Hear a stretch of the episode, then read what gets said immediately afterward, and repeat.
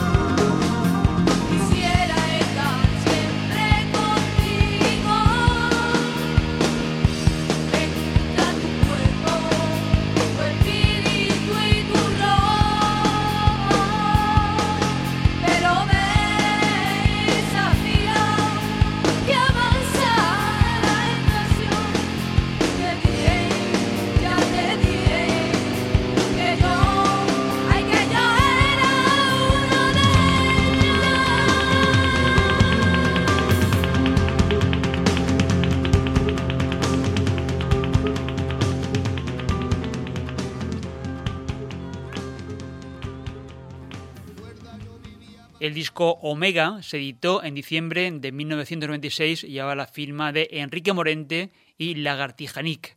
Este álbum será el gran protagonista de esta edición de los sonidos mm, del Planeta Azul, el primero de los dos programas que vamos a dedicar a uno de los discos más importantes de la historia de la música popular en España.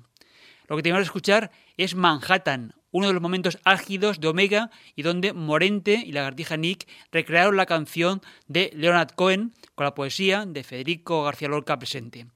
Un tema que los sonidos mm, del planeta azul hemos escuchado en muchas ocasiones, pero que hoy ha sonado tal y como se puede escuchar en la nueva edición de Omega una vez remasterizado.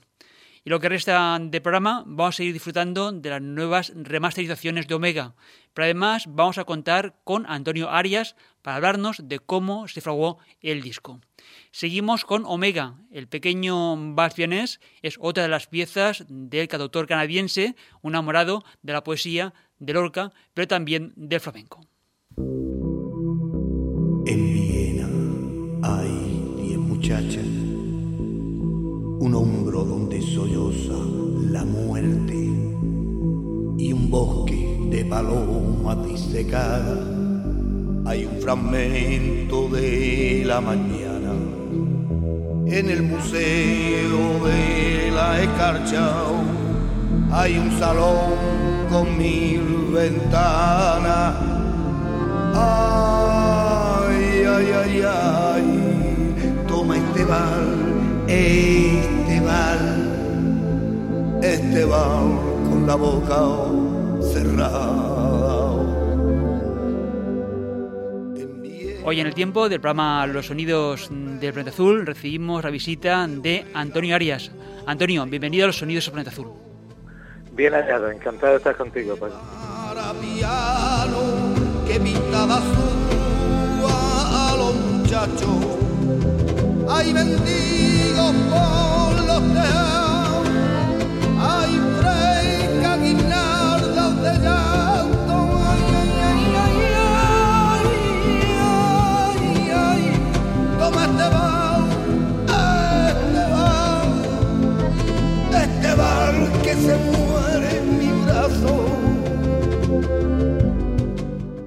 vamos a hablar de Omega. Enrique Morente con Lagartija Nick cumple 20 años. Sí, eh, de hecho mm, es un proyecto que acariciamos desde hace tanto tiempo, desde 2012 o 2011 por ahí, viendo el 20 aniversario, eh, se ha hecho, es una espera muy, eh, muy anhelada en el sentido en el que podíamos de nuevo retomar un poco el trabajo, pero eso mismo nos ha hecho rememorar tanto y recordar tantas cosas que hemos vuelto prácticamente a 1996 y ahí vivo desde hace dos o tres años. Por el silencio oscuro de tu frente.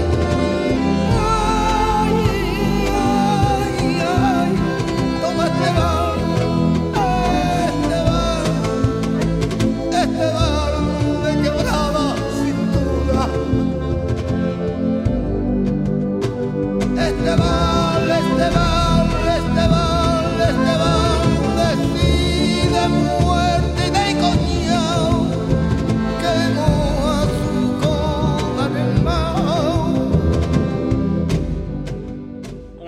Que ha significado un hito en la historia de la música popular española. En Omega confluyeron energías tan trepidantes como las que aportaron Lagartija Nick, como las que aportaron Morente, pero también estuvieron ahí Lorca y estuvo Leonard Cohen, ¿no? Unos ingredientes que hicieron que el trabajo resultante fuera absolutamente maravilloso. Claro, yo creo que en todos los nombres que estamos ahí, la pasión lorquiana era lo primero, eh, tuvimos la suerte de poder trabajar con un maestro como Enrique Morente, muy accesible, vivir en Granada, Cohen muy lorquiano, mi hermano super lorquiano, nosotros, o sea, yo creo que en el fondo es una, una, proyección tan todos con nuestra toda nuestra energía eh, en ese concepto de, de investigar esa música oculta y esa referencia siempre cabalísticas de nuestra tradición cultural en, un disco. Creo que todo eso lo tiene, ¿no? Y, no podía fallar con, pues, con la ayuda de Leonard Cohen cantando Enrique Morente y la banda Lagartijaní, más todos los nombres que hay ahí, pues evidentemente algo algo tenía que ocurrir, es la verdad, y, que nos equiparen ese disco con el de Camarón pues aún más, ¿no? Que, buena hermandad y que y que y también que, que, hermandad más soñada, ¿no?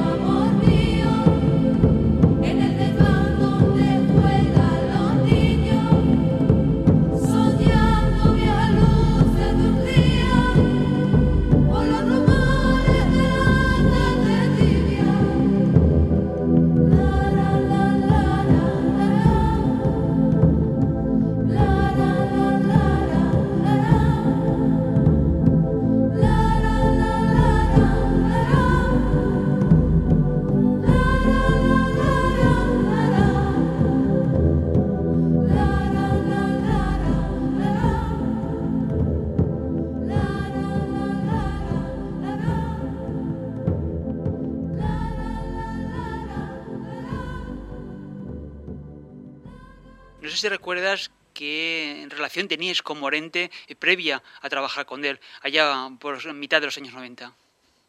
Yo lo conocía Enrique desde el año 82, cuando sacó el disco Sacromonte, ya que su manager era el mismo que teníamos los 091, Francisco Ramírez.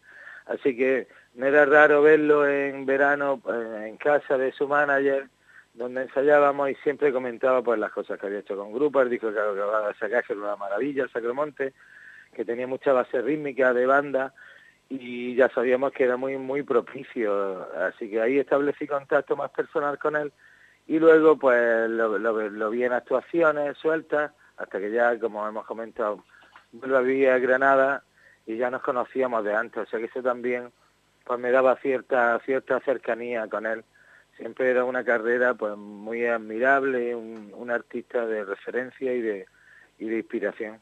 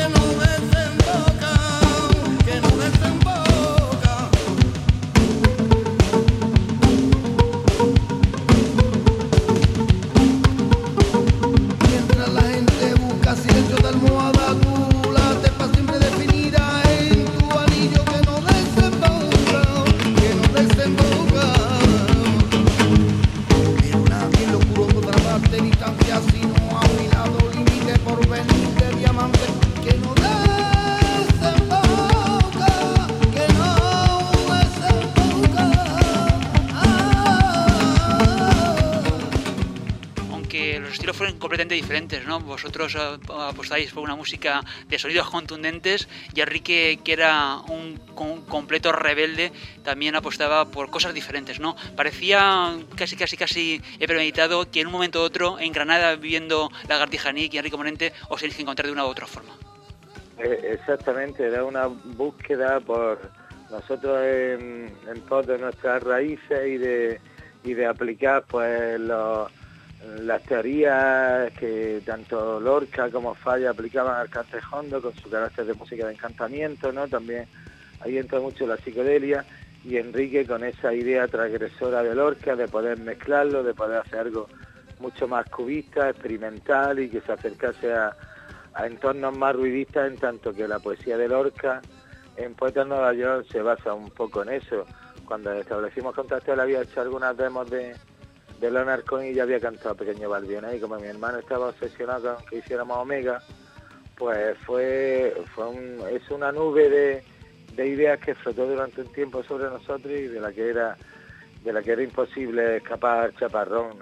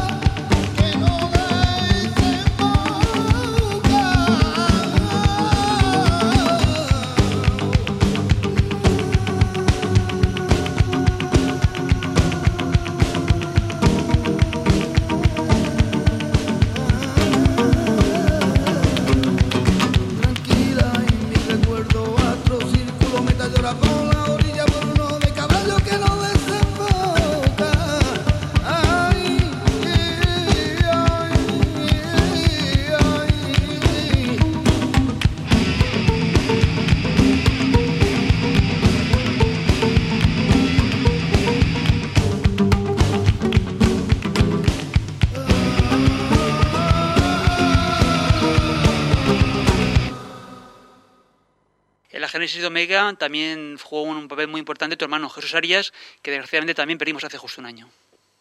Sí, eh, esa, esa visión de, de la muerte que en el disco se hace tan presente, pero que es, tan, tan cultural y tan musical y tan inspiradora.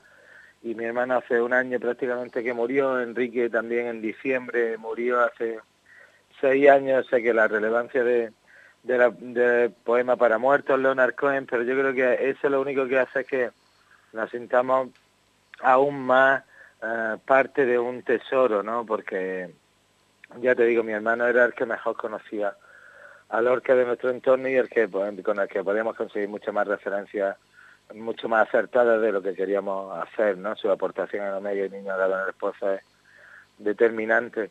Así que tenemos ahí como tres, dioses que sobrevuelan este proyecto y esperemos ser dignos de ellos en el futuro. En el presente lo vamos a dejar, en el futuro.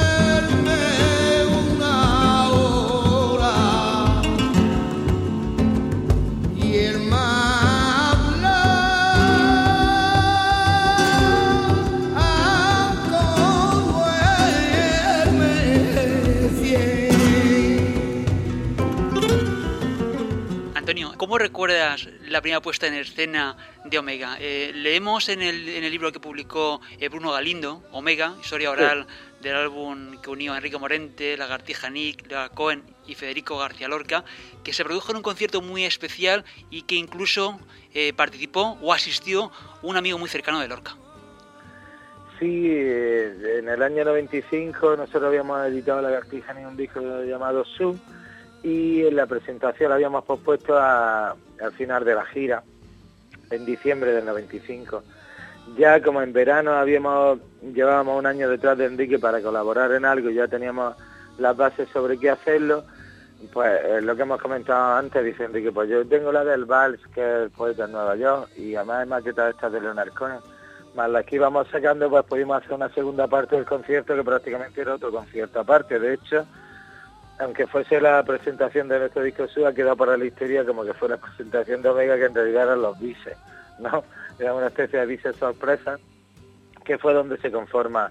Para mí fue fue el, detalle que tú comentas de la presencia de Eduardo Rodríguez Valdivieso, que mi hermano tenía mucho contacto con él, era el conocedor de que era íntimo amigo de Lorca y lo vio así en sus últimos días por el centro de Granada y tal y pues ya le pedimos que, recitase el poema y dijo unas palabras muy emocionantes sobre cómo no hubiese recibido Lorca, ¿no? El que tanto lo conocía.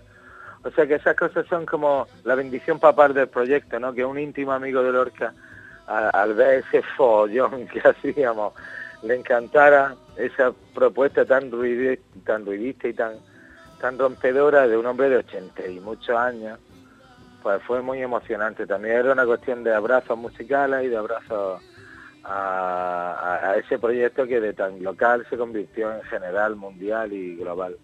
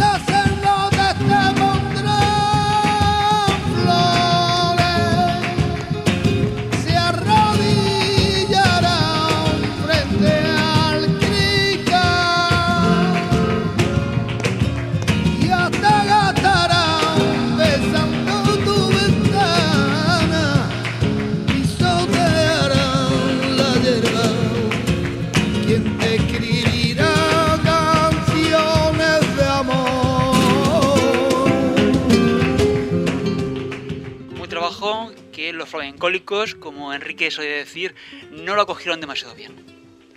Bueno, había flamencólicos en el rock y había rockólicos en el flamenco. Eh, y, todo lo que querían era... Eh, yo creo que hay muchas veces las que lo, incomprendido es mejor que sea olvidado antes de que sea de que sea pateado. Y yo creo que esa era la lucha de, de los, de los puristas en el rock y los puristas en el flamenco. Porque era como, ah, eso es una tontería, eso no pega, eso, es una pérdida de tiempo, cuando lo que están intentando es moverte hacia sus planteamientos, pero pero yo estaba, Enrique y nosotros tenemos tan claro que el sonido era tan especial, un sonido que no habíamos oído nunca, y que aunque nuestros estilos se preservaran puros, pues el, el sonido seguía llamándonos muchísimo la atención pues no hicimos mucho caso de, eso. Claro que afectó, por supuesto que afectó porque nadie es inmune y el pánico pues corría a su ancha en este proyecto. Era como el, el quinto, el quinto, el quinto elemento de la grabación era el pánico, siempre rondando.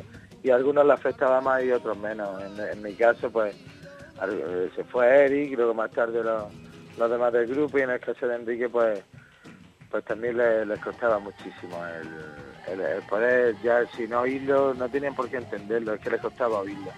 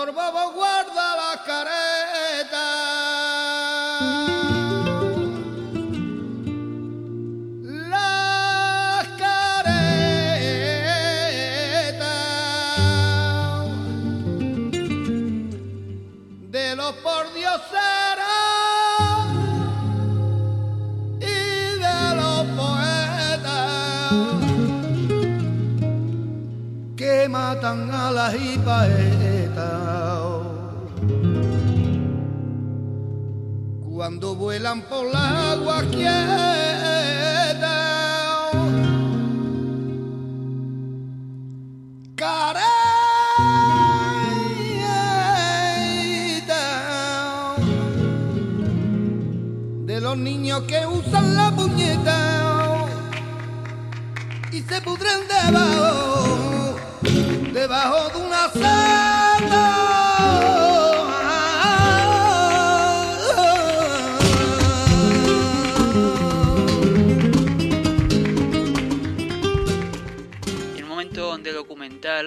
A las dudas que tuvo Enrique si el camino que había tomado era el correcto, puesto que las discográficas, alguna de ellas ni tan siquiera contestó. Y me recordó también una secuencia de otro documental que retrataba cómo se gestó la leyenda del tiempo, y en ambos casos, en el de Camarón y Enrique Morente, eh, llegaron a poner en dudas aquello que estaban creando, que fue tan revolucionario, o ahora lo consideramos tan revolucionario, en su momento no fue comprendido. Claro, porque uno cuando está en esos procesos de creación tiende a enclaustrarse, a aislarse, casi, casi una especie de algo religioso, en el que para, para estar 100% necesita aislarte de todos los comentarios y de todo y del mundo exterior. Pero el mundo exterior desgraciadamente no es lo que nos rodea de manera más cercana. Así que cuando despiertas de ese sueño, te ves pues empujado por unos vientos tanto de un lado como de otro, nuestra compañía Sony, que fue la primera que presentamos el proyecto, literalmente José Luis de Carlos dijo que era una mierda, así con esas palabras. Luego no había compañía y cuando estábamos con la compañía que lo estábamos desarrollando, al final solo había una intención de mutilar el disco antes que ampliarlo. Era más fácil ampliarlo que mutilarlo. Pero pero supongo que esa que ese despertar es como si despierta de, un sueño, ¿no? no saben realmente dónde está, ahí es donde se crean los sistemas de confusión, pero bueno, Enrique defendió a muerte el proyecto, nosotros también, contra viento y marea, porque porque tampoco digo que se hubiese tenido que promocionar como ahora, pero, es que cuando salió el disco solo no, solo teníamos dos logos de la radio, era Cadena Diario M80 no le interesó a nadie, ni a ningún medio de comunicación, ni a ninguna radio, ni a Radio 3, ni a nadie. Entonces era M80, ¿qué podíamos hacer los lagartijas en M80? o Enrique tampoco. Entonces cuando el disco, el disco no salió, el disco fue arrojado. El disco lo promocionamos porque Enrique tuvo muchos huevos y, enseguida lo pusimos a, a rular. Yo hubiera esperado un poquillo más, pero enseguida ya estábamos en directo defendiéndolo porque era, éramos nuestra promoción.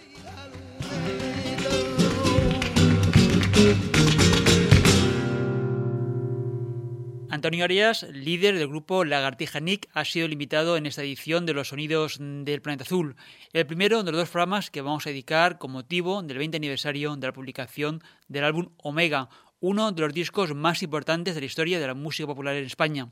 Un trabajo magistral donde confluyeron el cantador Enrique Morente y el grupo de punk rock Lagartija Nick. Nos tenemos que marchar. Antes de la despedida os remitimos a nuestra página web a www.losonidosdelplanetaazul.com.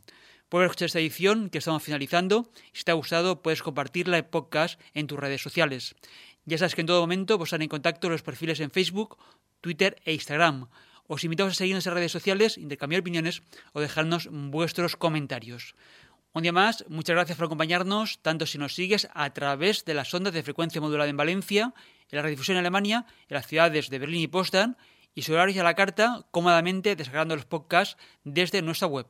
Recuerda, www.losonidosdelplanetaazul.com como siempre, nuestro recibimiento es que nos ha acompañado en el control técnico y realización del programa, y también recibe los saludos de Paco Valiente, que nos habla en la conducción al frente del micrófono en la presentación. Os dejamos con la pieza Oriente y Occidente, donde están Enrique Morente junto al grupo neoyorquino de rock Sorry Youth, un encuentro en directo que se produjo en los escenarios de Valencia, en esta misma ciudad donde estamos realizando el programa, el 28 de octubre de 2005 un concierto de Morente al que tuvimos la oportunidad de asistir y que hoy vamos a poder recuperar gracias a la edición conmemorativa del 20 aniversario de Omega, que por primera vez lo recoge en soporte de disco compacto. Nos marchamos con Omega hasta una próxima edición de los sonidos del Planeta Azul. Salud y mucha música.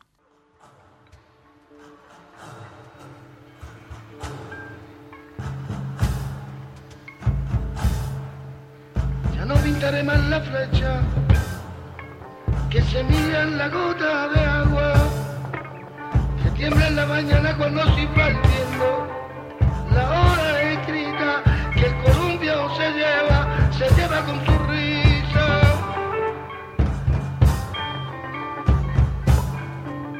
Los clavos de la rosa, del azul, que cuestan en el torno negro del violeta, las hojas de la candor.